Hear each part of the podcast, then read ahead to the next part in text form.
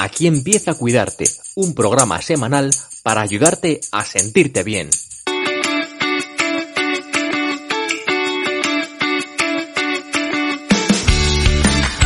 Bienvenidos a Cuidarte, un espacio para compartir inspiración e ideas sobre bienestar. Soy Marta Reguero, periodista y coach personal.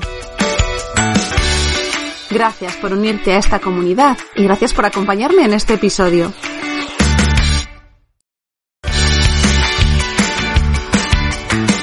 Bienvenidos a este episodio de Cuidarte, que es el último episodio de la temporada al menos de la temporada tal y como la concebimos, como la concibo yo, de septiembre a junio. Es como un curso escolar. Al final nuestras rutinas van muy marcadas, por lo menos las mías, por el curso escolar, por el tipo de trabajo que yo hago, por la vida de madre que me lleva muy al ritmo de, de los niños. Así que ahora en junio eh, los episodios tal y como los conocéis y los escucháis terminan, ya no habrá más entrevistas. Hay material que tengo preparado y guardado porque no ha sido posible emitirlo ahora, que nos espera ahí bien calentito para estrenar septiembre. Y lo que haré el mes de julio para no desaparecer eh, de este canal y para que sigamos todavía en contacto es dejar unos episodios temáticos que hice el año pasado, es una idea que el, año pasado ya lo, lo puse en práctica y me gustó, me gustó hacerlos. No sé si a vosotros escucharlos porque tampoco, bueno, no, no, no indagué mucho y, no tuve un feedback ni bueno ni malo. Así que este año si, si me queréis dar feedback me va a venir bien porque así confirmo. A mí me gustó mucho hacerlos. Elegí una temática, el año pasado fue cómo te relacionas con y fuimos viendo cuáles son nuestras formas de relacionarnos con diferentes eh, conceptos, ideas, emociones. Creo que da para mucho, es una cosa que, que me gustará seguir explorando. Y este año quería hacerlo sobre las creencias, que le dediqué un episodio ya al final de esta temporada, si recordáis, si aún no lo habéis oído, pues os recomiendo que, le echéis ahí un ratito. Y, es tan importante a la hora de, luego ver cómo impacta en nuestro día a día que creo que, que se merecía un, una temática, un repasito. La idea es que sean episodios más breves, para que a mí me cueste menos grabarlos, porque necesito bajar el ritmo, necesito soltar la mochila de la responsabilidad y de las tareas que, a las que me siento obligada y esto al final, al fin y al cabo, mantener el podcast durante todo el año, aunque es algo que disfruto y que me gusta mucho, si tiene un componente de compromiso y de responsabilidad que ha hecho que en algún momento pues tenga que ir un poco más acelerada, como hoy, por ejemplo. Eh, a ver, espera que bajo la silla porque estoy un poco arriba y, y no, no sé si estoy bien cerca del micro. Bueno, pues este episodio, los, si, si sois de estas puntuales que, que espera el podcast cada jueves, veréis que ha, ha sido publicado en viernes y eso es porque lo estoy grabando justamente hoy, un jueves y además a mediodía, porque junio es un mes que ahora os voy a, contar, así a modo de resumen, eh, le decía a una buena amiga que estoy totalmente arrastrada y vencida por la logística. O sea, en junio se me han acumulado un montón de tareas, pero además de tareas que no son nada creativas, son puramente logísticas. O sea, era resolver, resolver, resolver y no había mucho espacio para más, no ha habido mucho espacio para más. Entonces yo enseguida detecto ya después de estos años de mirarme y de conocerme y de poner mucho interés en eso, en, en darme cuenta de las cosas, me he dado cuenta que, que, me estaba desbordando. Y de hecho ayer, que tenía que haber grabado el episodio para haber sido puntual y llegar en junio, eh, o sea, llegar en jueves, perdón, ayer me encontraba totalmente eh, agotada, o sea, una sensación de agotamiento profundo donde no soy capaz de, hilar ideas. O de, entonces me parecía que iba a ser una chapuza. Y hay momentos en los que, bueno, pues toca improvisar y los compromisos están muy bien, pero quizá el compromiso con, con hacer las cosas de calidad o con el sentido con el que se conciben, pues es más importante, ¿no? Entonces, estos compromisos secundarios, que son los que vienen precisamente de nuestras creencias, ¿no? De que es tan importante cumplir y es tan importante mantener una fecha y es tan importante ser eh, esa persona que no falla o que no decepciona, pues bueno, esa es una de las creencias que podemos abrir y podemos desmenuzar y al final nos damos cuenta de, de que hay que elegir y a lo mejor el compromiso con, con, que estas charlas que yo hago a través del micro y este contacto con vosotros, que es algo voluntario, completamente libre, si no conectan con, con que yo esté bien y con que yo pueda transmitir algo con sentido, pues, para empezar el título no tendría mucho sentido, ¿no? Grabar un episodio sobre cuidarnos mientras yo estoy hecha un asco. bueno, esa es una, esa es una dualidad que yo creo que las personas que nos dedicamos al bienestar, y, y, sé que quienes me escucháis, entre quienes me escucháis hay bastantes, supongo y estoy segura de que en algún momento os ha pasado. O sea, esto de decir, a ver, o sea, mm, no es que me sienta, no es el síndrome del impostor tal y como, tal y como lo conocemos, esa idea de que uno nunca está preparado para hacer algo, sino que es un síntoma o una alarma que se te enciende de incoherencia, ¿no? Cuando dices, a ver, ojo, que si yo estoy hablando de esto, yo tengo que ser la primera que se mantenga en un estado de equilibrio, que cuide de su tiempo, que cuide de su cuerpo, de su mente y a veces, pues cuando cuidas de otros, si tu profesión es esa mm, y tu vida, sea el tipo de, de, vida que llevas, a veces nos tocan etapas en las que cuidamos de otros, de familiares, de niños, de mayores, o, tu profesión, como decía, ¿no? A lo mejor hay profesores, hay personas que, que ejercen una labor de liderazgo en cualquiera de sus facetas y eso implica que te desgastas. Y yo eso cada vez lo percibo más y por eso os decía que se me enciende la señal de alerta. Y esa señal de alerta me dice, ojo, hasta aquí, y hay que resolver. Y yo ayer resolví no grabar y hoy lo agradezco porque estoy un poquito más centrada y así esta despedida de temporada pues tiene también este, este aprendizaje que está en todo, en todo lo que hacemos. Ya sabéis que soy muy fan de los aprendizajes cotidianos, de sacar eh, aprendizaje de cada cosa que nos va ocurriendo. Y a mí me gustaría eh, que este año para vosotros, este año de cuidarte, esta temporada que cerramos, pues también haya supuesto un avance en eso. Todos vamos recorriendo este camino tan incierto que no va en línea recta, que esa es una de las grandes no decepciones, iba a decir, no me viene una palabra así más adecuada, pero uno de los grandes insights o descubrimientos que hacemos cuando nos hacemos mayores, yo creo, que es que la vida y el aprendizaje no va en línea recta. A veces hay que ir hacia atrás a veces crees que has avanzado mucho y la vida te sorprende y te vuelve a poner en la casilla de salida. Y eso es una oportunidad increíble para hacer una segunda lectura de las mismas cosas por las que a lo mejor has pasado sin ser plenamente conscientes.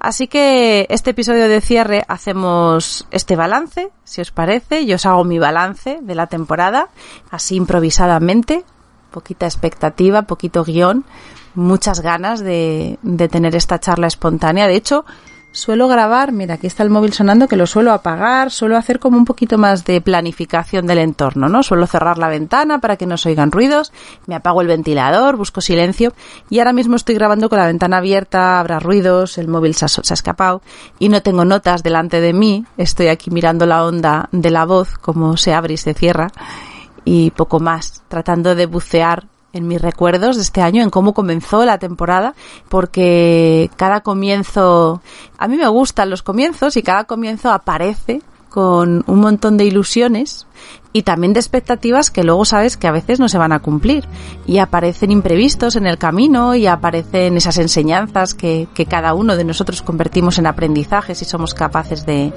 de ver la oportunidad que hay detrás.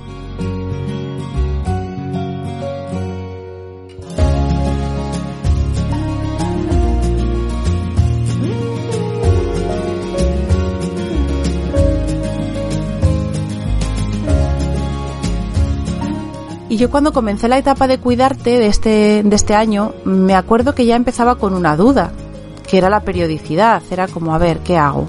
Mantengo mi cita semanal.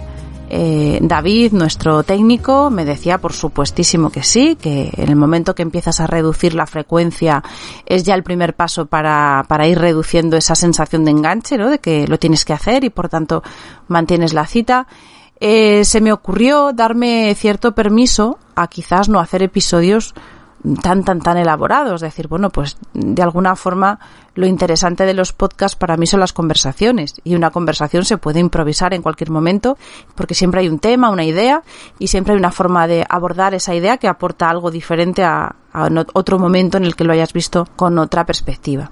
Así que intenté hacerlo de esa manera. Es verdad que a veces lo he conseguido, otras veces me ha costado.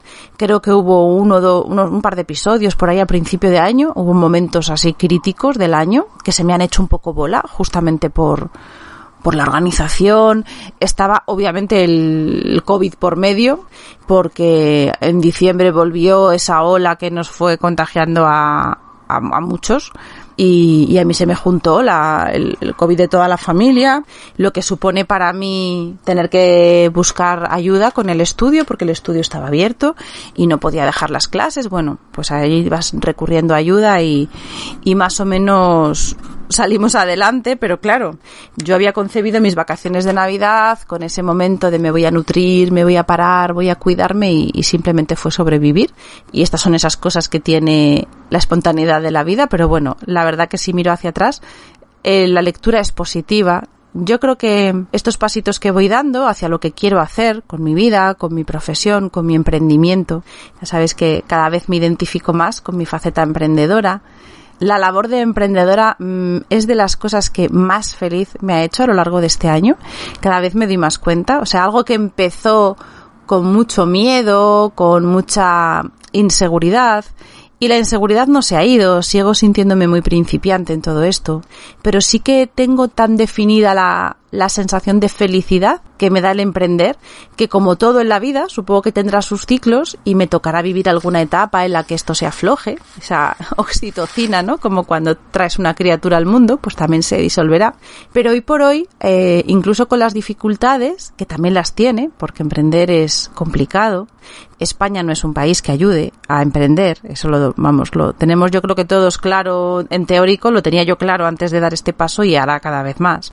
Pero bueno, hay algo muy, muy bonito ahí y hay algo que me conecta muchísimo y que me hace sentir que estoy en mi sitio. Y es curioso porque en la vida, o sea, si yo me preguntase hace, no hace falta irme muy atrás, pero si me preguntase hace 15 años, eh, cómo iba a estar dentro de 15 años, cómo en ese momento podía verme en el futuro, jamás se me hubiera pasado por la cabeza pensar que yo podía estar detrás de mi propio negocio o sacar adelante un proyecto que pudiera convertirse en un modo de vida, algo que tuviera un equilibrio entre lo que das, lo que recibes, que al final se, trata de eso cuando emprendes. Y hoy por hoy hay pequeños detalles que me hacen ver que, que, estoy muy feliz en ese camino. Uno de ellos es cuando, cuando me imagino cambiando de trabajo. Ya sabéis que en mi trabajo ajeno no, no estoy especialmente feliz. Entonces a veces me imagino, ¿no? Digo, bueno, si a mí me gusta esta estructura, esta estructura de tener un pie en cada sitio, porque tiene sus ventajas, es una cosa positiva que yo defiendo, y esto de tener un trabajo ajeno y luego tener un emprendimiento me da cierta libertad, seguridad y un equilibrio ahí que puede estar muy bien, pero como el sitio en el que yo trabajo me ha decepcionado mucho este año y se ha convertido en un lugar en el que se ha encendido también esa alerta de, de lugar tóxico, ¿no? Donde estaba destruyendo cosas importantes de mi ser, de mi, de, de, que yo normalmente tenía, pues una de las alternativas era ir a otro sitio. Y la alternativa esa de cambiar, de, de, de ser contratada en otro lugar, pues no me ha traído nada. O sea, era una sensación de no, no, por Dios, porque no, no iría con una energía tan, tan, tan plena como la que siento cuando dedico esfuerzo y, tarea a mi emprendimiento.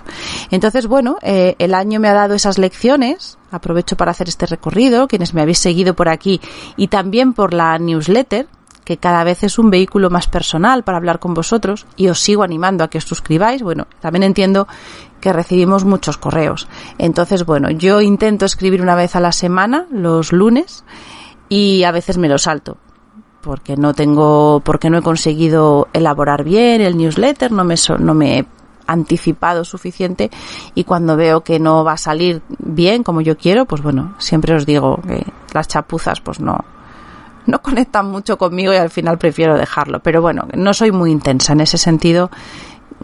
Trato de escribiros una vez a la semana y entre las ventajas, aparte de enviaros meditaciones, algunos algunos materiales que creo que os pueden ir bien en audio y demás, de manteneros al tanto con primicia, ¿no? De todo lo que tiene que ver con lo que yo eh, llevo entre manos. Eh, también este año he trasladado a ese canal los episodios que yo hacía a final de cada mes, que eran muy personales, muy íntimos, hablando de esos aprendizajes de, de cada mes. He hecho dos, aprendizajes de abril, aprendizajes de mayo, y me imagino que haré uno de aprendizajes de junio.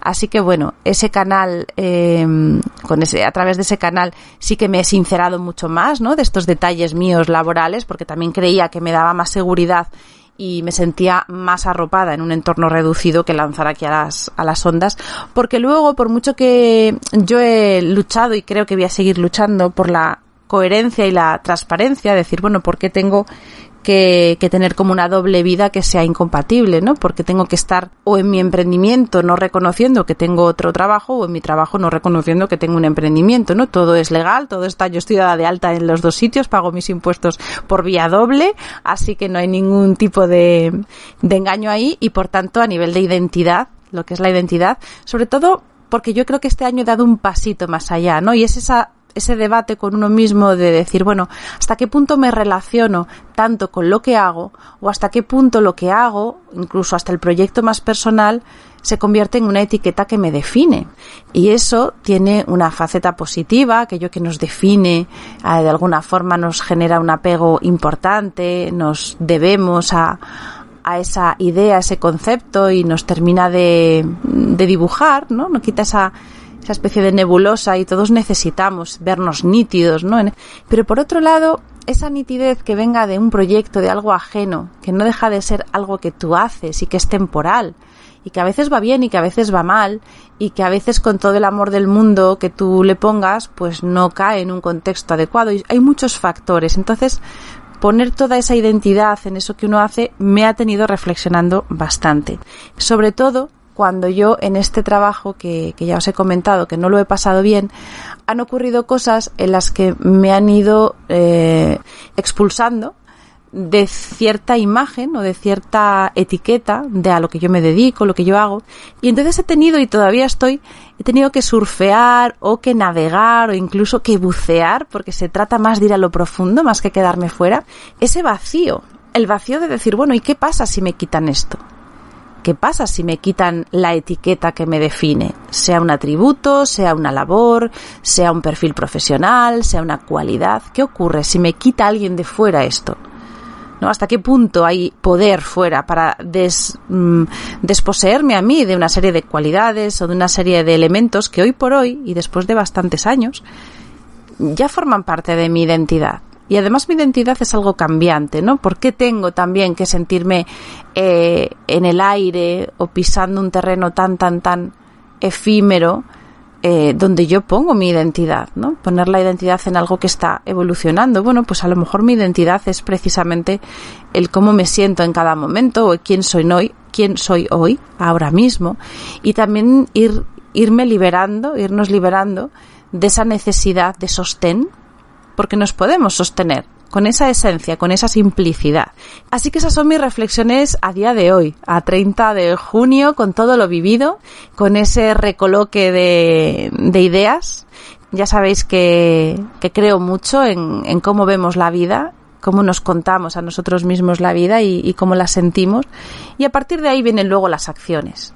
Y las acciones materializan todo eso cuando hay esa conexión entre lo que sentimos y le damos permiso a lo que sentimos de, de manifestarse, aparece coherencia.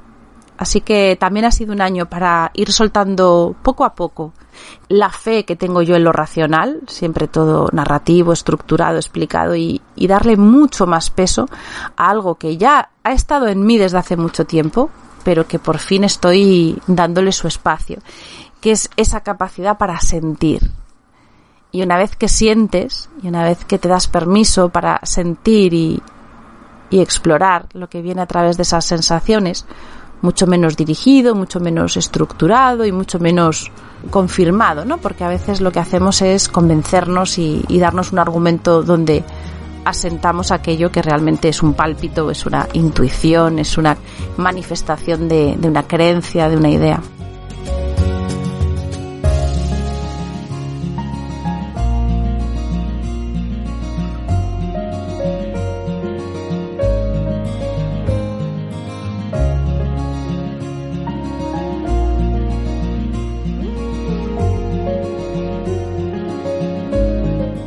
Así que bueno, este ha sido mi mayor aprendizaje de, del año y este ha sido mi recorrido.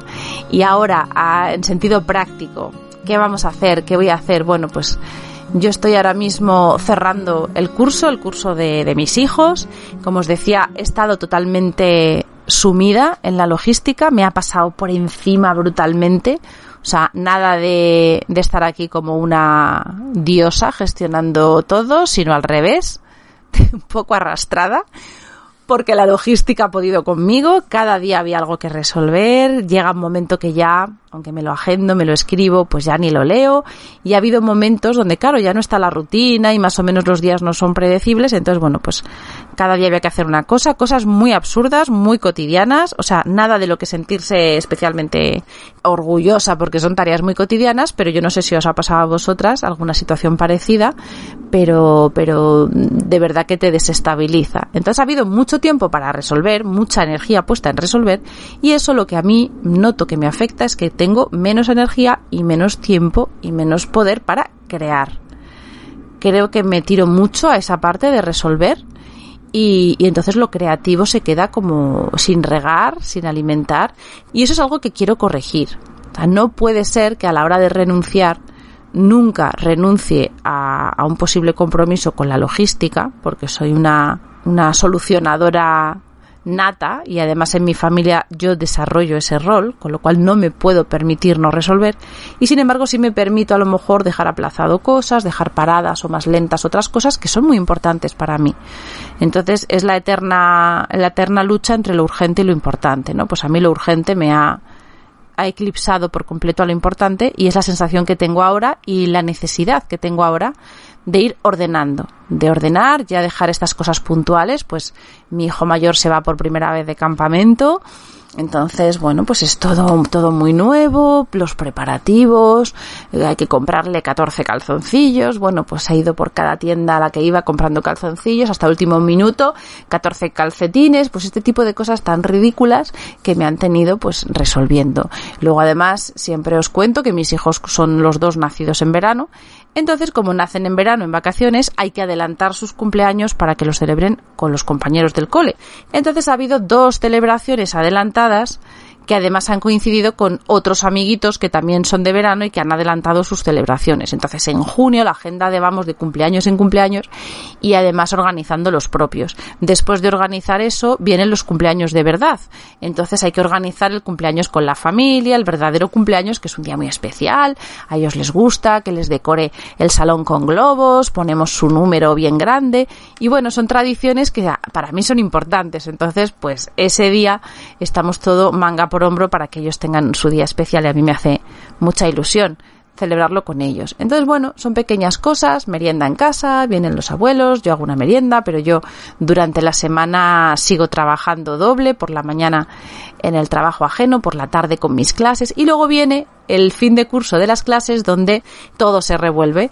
Los horarios de verano no van a ser los mismos que en invierno, hay muchos alumnos que se van de vacaciones, otros quedan, hay cambios de grupo, hay que intentar agrupar a esos alumnos para no dar clase a dos, a tres, sino intentar que esa hora de trabajo te sea un poquito más rentable porque si no también agota mucho el dar clases para, para una persona, para dos.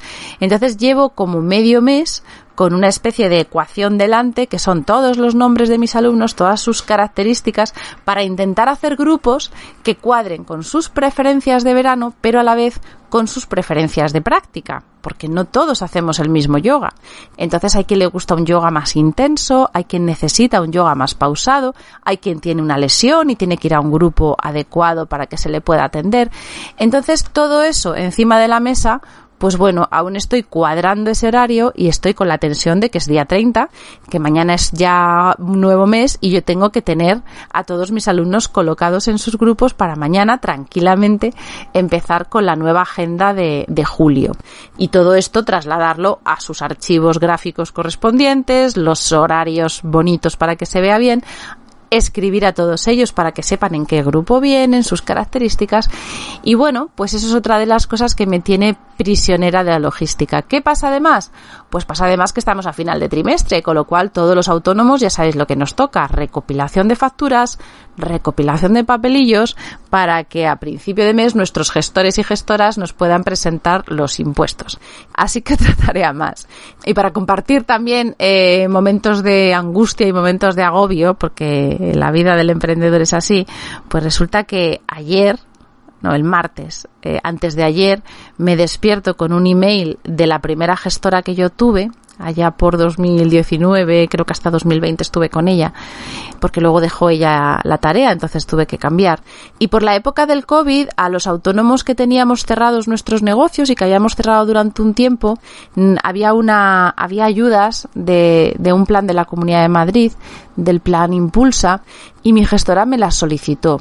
Y tuve la suerte de que me concedieron una de esas ayudas, gracias a la cual pude pagar el alquiler de, del estudio los meses que estuvo cerrado.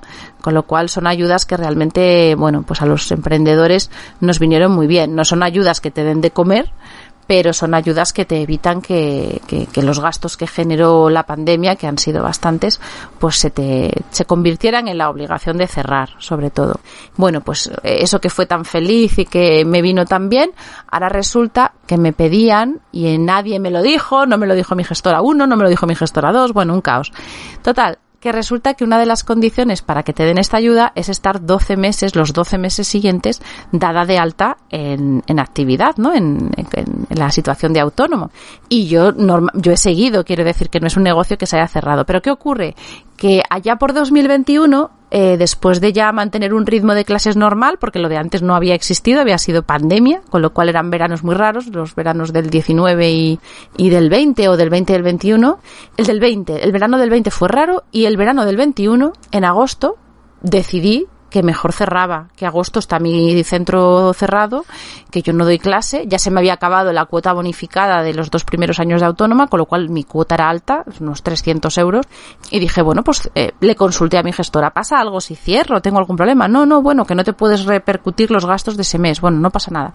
Vale, pues ahora de repente me llega este mensaje y resulta que yo tengo que entregar el certificado de que he pagado autónomos los 12 meses siguientes a la, a la ayuda.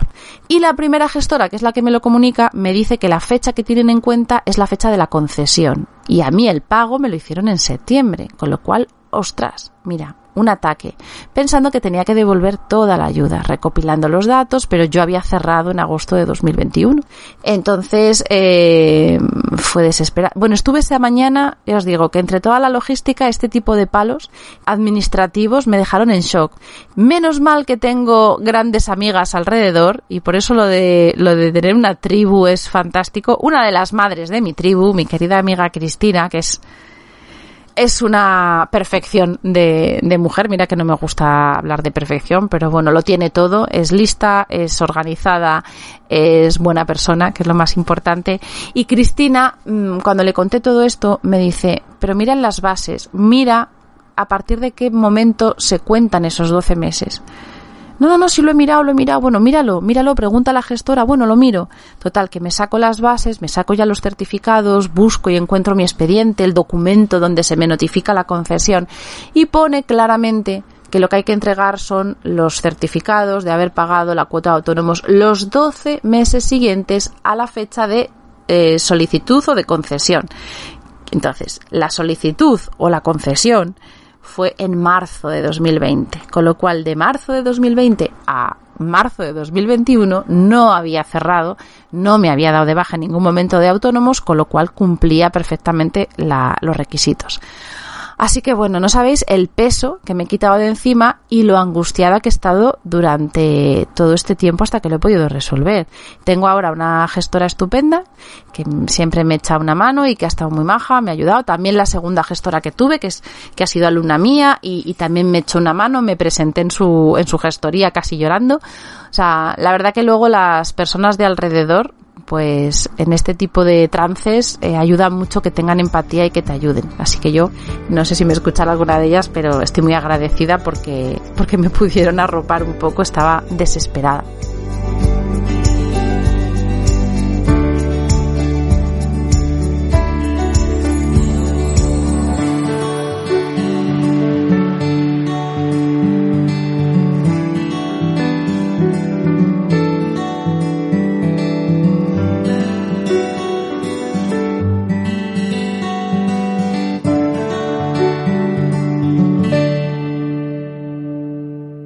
Así que bueno, ese es el balance del año, todo legal, todo bien, todo marcha.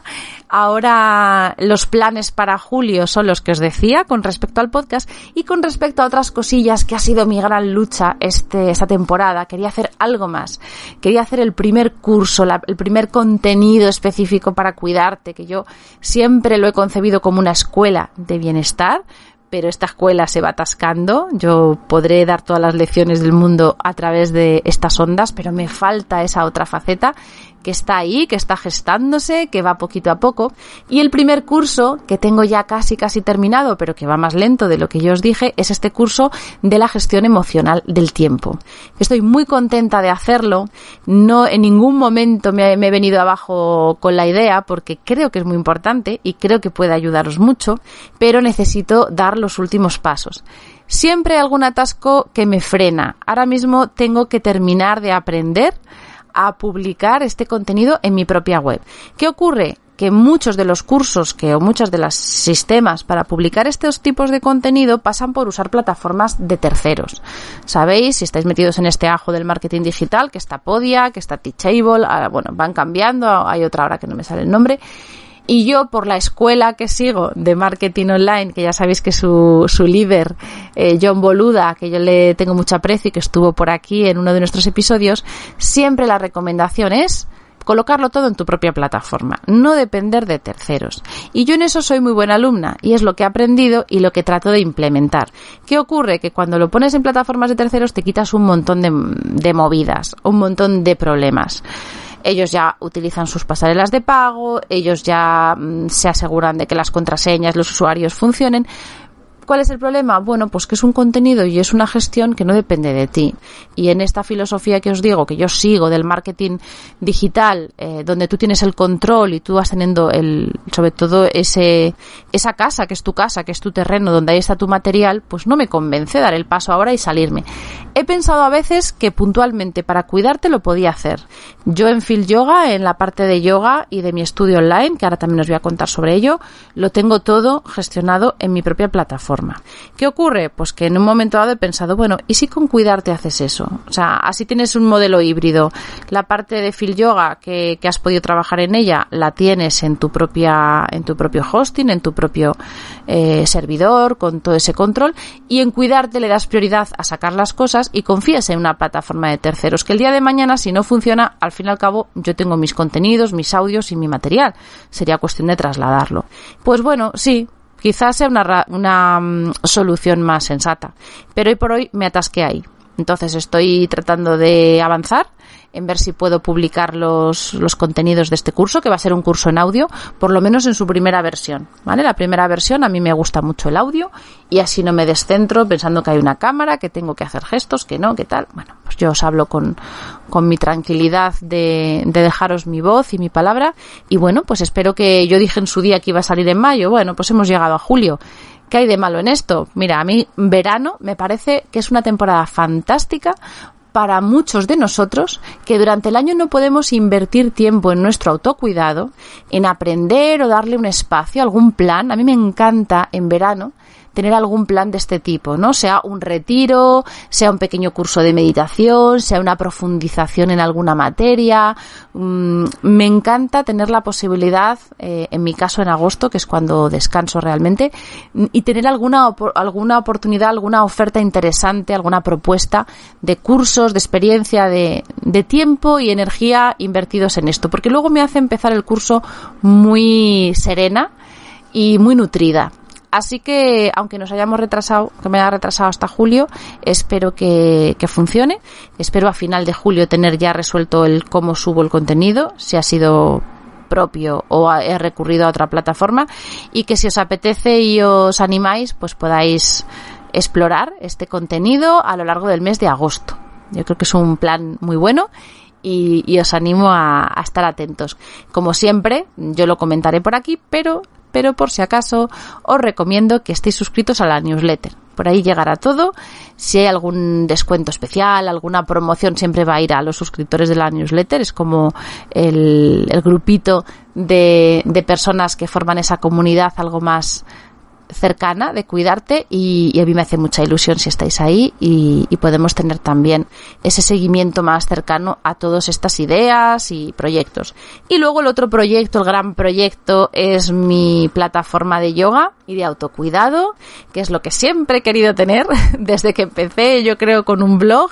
Siempre he querido tener un negocio online de este tipo. Bueno, siempre en esta última etapa, que si no me voy a contradecir. Ya os decía que hace años no, no me veía emprendiendo, pero desde el momento que me vi emprendiendo, eh, siempre tuve claro que quería un emprendimiento online.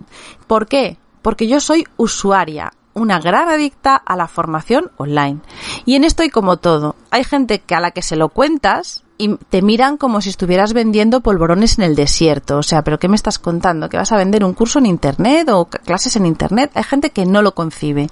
A mí ser alumna online me ha permitido no desplazarme y poder hacer cursos que de otra manera me habrían resultado inviables hoy por hoy me han permitido aprovechar el tiempo, me han permitido acceder a profesores que de otra forma no habría podido eh, tener en mi repertorio de, formadores porque viven lejos, porque no llego a sus cursos.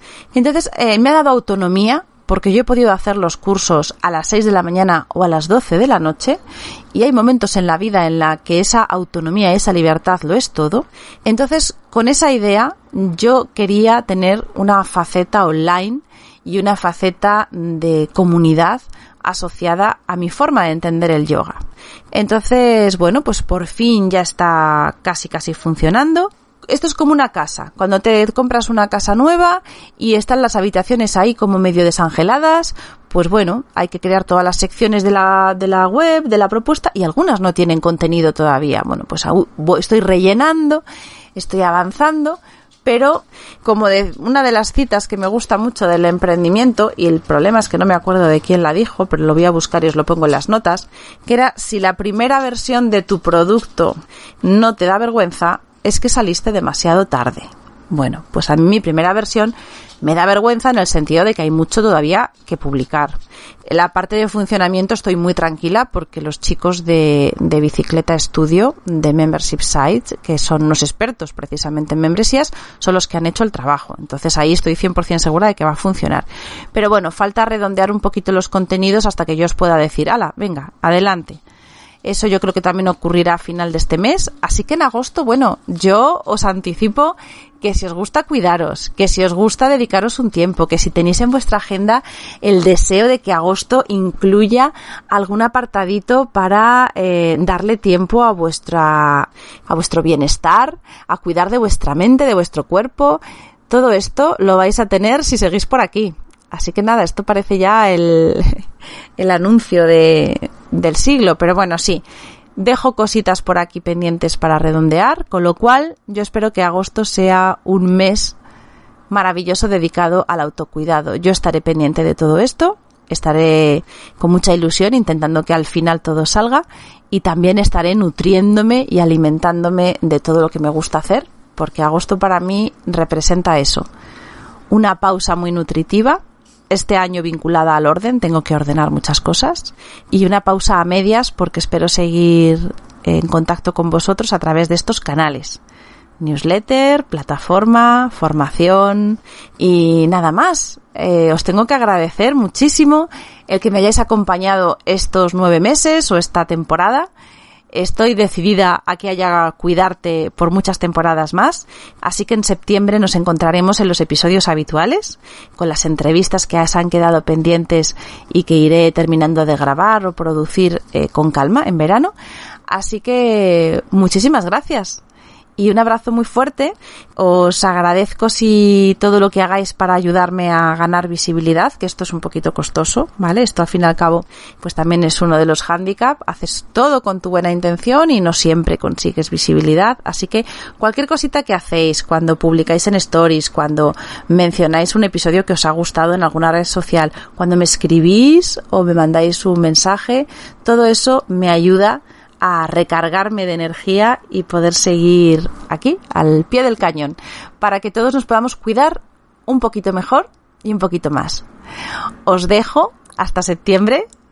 Recordad que tenéis los episodios estos temáticos, pero yo así en directo os dejo. Y hasta septiembre un abrazo muy fuerte y cuidaros mucho. Y hasta aquí el episodio de hoy. Si te has quedado con ganas de más, suscríbete a mi newsletter. Todos los domingos recibirás una carta con inspiración, nuevos recursos y sobre todo me permitirá estar en contacto contigo de una manera mucho más cercana. Tienes el formulario de suscripción en mi página web www.cuidar-medioT.es. También te dejo el enlace en las notas del programa.